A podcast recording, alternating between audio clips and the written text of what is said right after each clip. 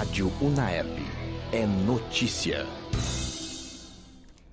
Boa noite para você ouvinte da Rádio Unaerp. Eu sou José Luiz e está no ar mais um boletim. Hoje também presente aqui nessa bancada o comentarista Alcide Júnior e com a informação para lá de atualizada a repórter Júlia Vedequim. Mas eu não estou sozinho nessa apresentação. Tiago, o público quer te ouvir.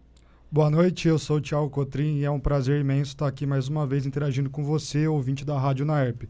Hoje é sexta-feira, dia 4 de novembro, e agora são 9h13. E vamos aos destaques dessa edição.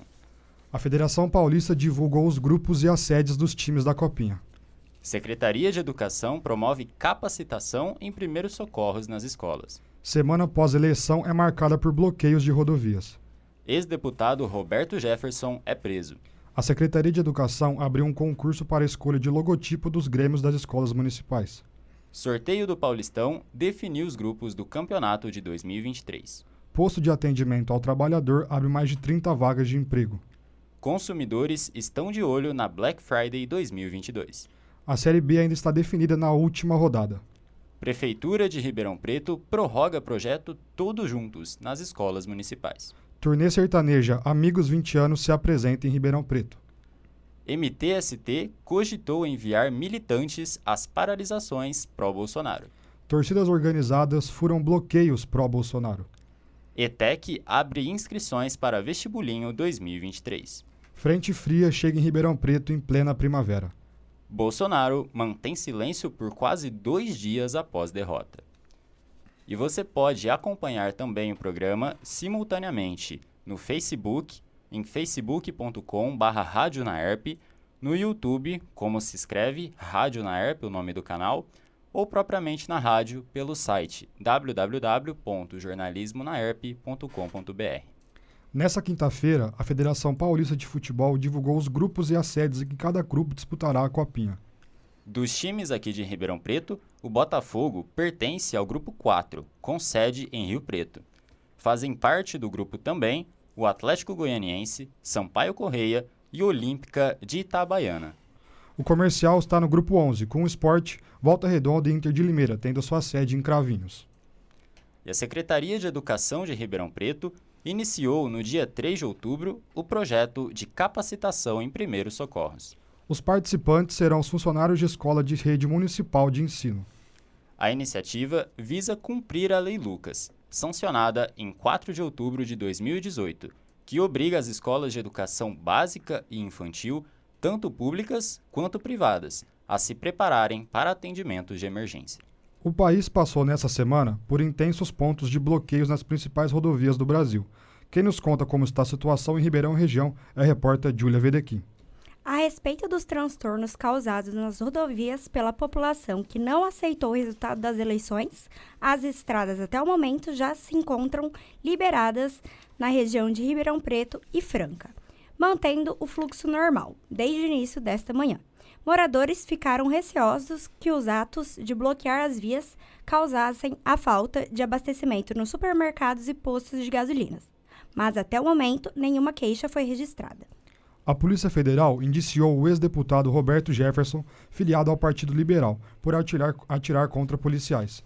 Os agentes foram até a casa do deputado cumprir um mandato de prisão expedido pelo ministro Alexandre de Moraes do Supremo Tribunal Federal. Jefferson foi preso em flagrante acusado de quatro tentativas de homicídio qualificado. Dentre as armas apreendidas está o fuzil utilizado por ele. Alcides, com certeza, um fato importante que ocorreu em meio às campanhas dos candidatos à presidência. Qual é a sua avaliação do impacto disso no contexto eleitoral? É bem possível que o impacto tenha ocorrido nas urnas, pois, dado a proximidade do acontecimento com a data da eleição e como esses fatos podem sensibilizar os internautas usuários das mídias sociais a um viés negativo, provocando mudanças na proposta de voto ou, ao menos, uma investigação mais detalhada dos detalhes para se ver se um ex-deputado destemperado e inconsequente pode mesmo atrapalhar em função da proximidade de algum candidato o entendimento no entendimento dos leitores, dos eleitores. Com certeza o parlamentar Roberto Jefferson deve ter atrapalhado e muito a legenda que é filiado, o Partido Liberal. Tanto quanto o candidato da coligação partidária entre os partidos da direita brasileira. E agora, ouvinte, antes de passar para o próximo bloco, eu vou atualizar para você a previsão do tempo. Hoje é dia 4 de novembro e nós estamos agora com 21 horas e 16 minutos e o tempo no momento é de céu limpo e permanece frio, por enquanto 19 graus. A previsão para madruga madrugada, a gente enrola às vezes, é de 13 graus, o máximo de queda de temperatura e ainda de céu limpo. Agora, vamos dar uma passada sobre o final de semana, como é que vai ser. Para sábado e domingo, a previsão é de tempo limpo ainda, mas as temperaturas variam um pouco. A máxima no sábado é em torno de 27 graus e a mínima em torno de 13. Já no domingo, a máxima pode atingir 28 graus e a mínima pode atingir 14. E lembrando que você pode nos acompanhar ao vivo pelas mídias sociais, Facebook, YouTube e além do, do, da rádio no site www.jornalismonaerp.com.br. E a Secretaria de Educação abriu concurso para a escolha do logotipo representante dos grêmios estudantis de escolas municipais de Ribeirão Preto. A atividade é destinada às instituições de ensino fundamental e o logo escolhido será a identidade visual oficial. As inscrições e a entrega dos logotipos terminam dia 4 de novembro e o resultado sairá no dia 1 de dezembro. Para maiores informações, consulte o edital do Diário Oficial de Ribeirão Preto no dia 4 de outubro de 2022. Após conversas visando alterações no regulamento da competição, nessa última terça-feira, dia 1 de novembro, foi realizado o sorteio do Paulistão 2023, que tem início em janeiro. No grupo A, temos Santos, Botafogo, Inter de Limeira e Red Bull Bragantino. Já no grupo B, os integrantes são São Paulo, Água Santa, Guarani e Mirassol. O grupo C será formado por Corinthians, Ferroviária, Ituano e São Bento. E finalizando o sorteio, o grupo D ficou definido com Palmeiras, Portuguesa, Santo André e São Bernardo. E o posto de atendimento ao trabalhador abriu mais de 30 vagas de emprego em Ribeirão Preto. Quem traz mais detalhes sobre essa informação é a nossa repórter Júlia Vedequim. Oportunidade pintando, Júlia? Sim, boa notícia para quem está na busca por emprego. O PAT abriu mais de 30 vagas de empregos, contando também com oportunidades para as pessoas com deficiência. Aos interessados em garantir um trabalho, é só comparecer na Avenida Francisco Junqueira, número 2625, de segunda a sexta-feira, das 8 horas às 16 horas. E não se esqueça de levar sua carteira de trabalho, currículo atualizado, RG, CPF e comprovante de residência. E no próximo dia 25 de novembro, começa no Brasil a Black Friday 2022 e os consumidores já estão buscando informações. E para isso, o Alcides vai falar aqui para gente o que esperar dessa Black Friday nesse ano. É, os, consumidor, os consumidores interessados em comprar os produtos que serão oferecidos na Black Friday deste ano devem ficar atento aos modelos de compras que podem ser concretizadas de várias formas. Uma compra pessoal, onde o produto está visível e bem próximo ao cliente, pode representar um movimento seguro. Mesmo assim, aqueles cuidados básicos devem ser observados. Já uma compra tendo a internet como ponte ou como intermediária demanda outros procedimentos quanto à segurança na negociação. Então, são várias as dicas de segurança para que o consumidor faça uma compra que corresponda à sua necessidade ou ao seu objetivo. Então aqui terminamos o segundo bloco e antes do próximo, eu vou trazer informações sobre a nossa universidade para você. Então, olha, você que está pensando aí em fazer um vestibular, eu vou falar para você aqui sobre o semestre de 2023 da UNAERP. As inscrições para o processo seletivo estão abertas para o primeiro semestre do ano que vem. E elas podem ser feitas de maneira online no site da instituição e tem prazo de validade até o dia 30 de outubro ou presencialmente em um dos campos e, nesse caso, tem validade até o dia 3 de novembro. Para você que chegou agora e está acompanhando a Rádio Naerp, pode encontrar o boletim todo nas redes sociais: Facebook, YouTube e pelo site www.jornalismonaerp.com.br, portal do curso. Na Série B, Novo Horizontino e CSA disputam pela permanência na segunda divisão, enquanto Vasco, Bahia e Ituano correm atrás do acesso para a Série A. O CSA viaja para enfrentar o Cruzeiro e depende só de si para garantir a permanência. Já o Novo Horizontino, além de seu jogo, ainda depende do resultado do CSA e a equipe paulista viaja para enfrentar o já rebaixado Operário. Na briga pelo acesso, o Bahia visita o CRB e depende só de si para voltar à Série A, podendo até empatar. Já Ituano e Vasco se enfrentam no que se trata de uma final dentro da era dos pontos corridos. A equipe paulista joga em casa e precisa da vitória, enquanto a equipe carioca joga até pelo empate. E a Prefeitura de Ribeirão Preto, por meio da Secretaria de Educação, estendeu o projeto Todos Juntos até o final de 2023. O programa coloca, coloca um segundo professor na sala de aula, todos os dias, para os alunos do primeiro ao quinto ano do ensino fundamental das escolas municipais. O objetivo é recuperar a defasagem de aprendizado, que aumentou na pandemia, com foco principal na alfabetização. Amanhã, a turnê sertaneja Amigos 20 anos se apresenta em Ribeirão Preto. Quem vai contar mais sobre essa programação é a repórter Diúlia. O pessoal tá animado? Está demais, Thiago. Em Ribeirão Preto, neste sábado, é dia de espetáculo para os apaixonados por sertanejo. O grupo que conta com a participação de Chitãozinho Chororó, Leonardo e Zezé de Camargo Luciano. O show acontece na Arena Eurobike, que fica no estádio Santa Cruz. Os portões serão abertos a partir das 17 horas, mas os artistas só sobem ao palco a partir das 21 horas. A expectativa é de mais de 3 horas de shows. E os ingressos podem ser comprados no site oficial ou diretamente na bilheteria do local. O Movimento dos Trabalhadores Sem Teto cogitou enviar militantes para tentar liberar bloqueios de rodovias no país. A, manifestação pró-Bolsonaro teve início após a derrota do candidato do Partido Liberal nas eleições. Os integrantes do movimento alegaram complacência das polícias rodoviárias. Esse posicionamento intensificou ainda mais as tensões entre os lados. Alcides, qual a avaliação que você faz disso?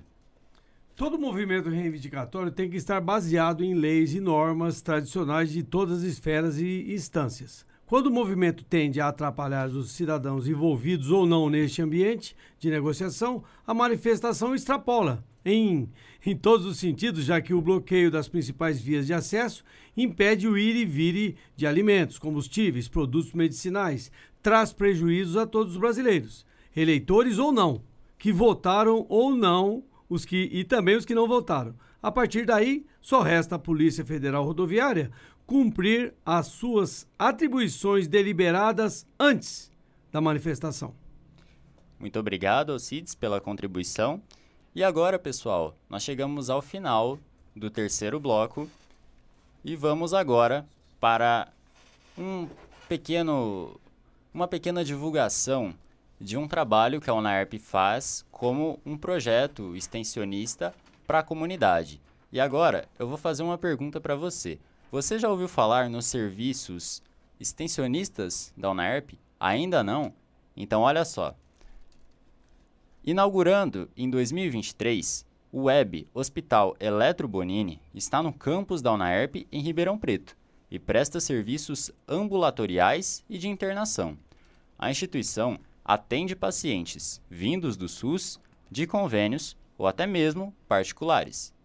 O projeto tem parceria firmada com a Secretaria de Saúde de Ribeirão Preto desde 2006 e ainda conta com um laboratório de 28 especialidades médicas e tem 37 salas de atendimento.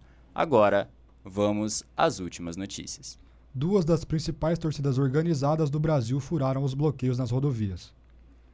Uma das torcidas organizadas do Atlético Mineiro furou o bloqueio da rodovia BR-381 saindo de Belo Horizonte com destino em São Paulo, ou BR-361, errata aqui, tá? Outra organizada que furou o bloqueio foi a Gaviões da Fiel, a principal organizada do Corinthians. É, a caminho do Rio de Janeiro, os Gaviões não só conseguiram atravessar a rodovia, como também removeram as faixas antidemocráticas e subiram no viaduto para estender a faixa a favor da democracia e o retorno do presidente Lula ao comando do Brasil. E a ETEC José Martimiano da Silva está com inscrições abertas para o Vestibulinho 2023.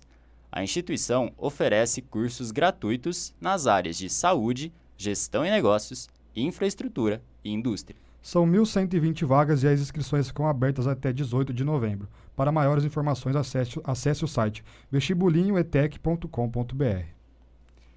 E Ribeirão Preto sentiu nessa última semana uma intensa frente fria em plena primavera. Quem traz mais detalhes é a repórter Júlia Vedequim. Isso mesmo. O tempo em Ribeirão Preto esfriou nessa última semana. De acordo com a Defesa Civil, os termômetros podem chegar a marcar 13 graus nos últimos dias, nos próximos dias. E podemos ter ventos que ultrapassam os 50 km por hora. Estamos em pleno novembro, mas vocês não ouviram errado. É frio mesmo e durante o dia todo. Então se agasalhem que a mudança climática vai atingir todo o país. Por mais que amanhã tá marcando sol, a máxima de 26, porém o dia vai ficar friozinho durante o tempo todo. O atual presidente Jair Bolsonaro manteve silêncio de quase dois dias após ser derrotado por Lula nas eleições do último domingo. No final da tarde da última terça-feira, Bolsonaro se pronunciou com um discurso muito breve. O candidato se tornou o primeiro presidente não reeleito. Agora, Alcides, a expectativa era grande por um pronunciamento do presidente Jair Bolsonaro. E qual a sua avaliação sobre o discurso feito por ele depois de quase dois dias? É, o presidente Jair Bolsonaro, claramente abatido, não manteve a tradição de ressaltar o resultado das urnas, atestando a veracidade dos números apresentados. Tampouco fez menção ou parabenizou o presidente eleito Luiz Inácio Lula da Silva. Falou de injustiça e que sempre atuou dentro das regras do jogo. Para ele, isso parece ser verdade. Bom, esses foram os destaques da semana. Eu agradeço ao Tiago pela ajuda na apresentação, aos integrantes da bancada, o comentarista Alcide Júnior e a nossa repórter Júlia Vedequim, e também ao Andrei, que está presente na produção e possibilitou essa transmissão para você ouvinte que nos acompanhou até aqui. E agora, pessoal, alguém da bancada tem alguma coisa para dizer? Tiago? Ah, só agradecer mais uma vez a oportunidade, sempre um prazer estar aqui nas transmissões da Rádio na ERP e em breve a gente está de volta. É isso aí, pessoal. E olha só, só um recadinho. Para você que perdeu alguma parte ou quer rever algum pedaço desse boletim, você pode fazer o seguinte: vai até as mídias sociais pelo YouTube, Facebook e Instagram. Não, o Instagram atualmente eu recebi a informação de que ele não está disponível, tá, no momento mas YouTube, Facebook e também pelo site www.jornalismonaerp.com.br. Você pode rever por lá. Muito obrigado pela sua audiência e continue ligado na programação da Rádio Unaerp. Uma boa noite. Rádio Unaerp é notícia, informação e prestação de serviço. Você acompanhou mais uma transmissão da Rádio Unaerp. Audiovisual, Andrei Violante. Assistência, Neto Túbero e Jânio Warlen. Coordenação, Gil Santiago.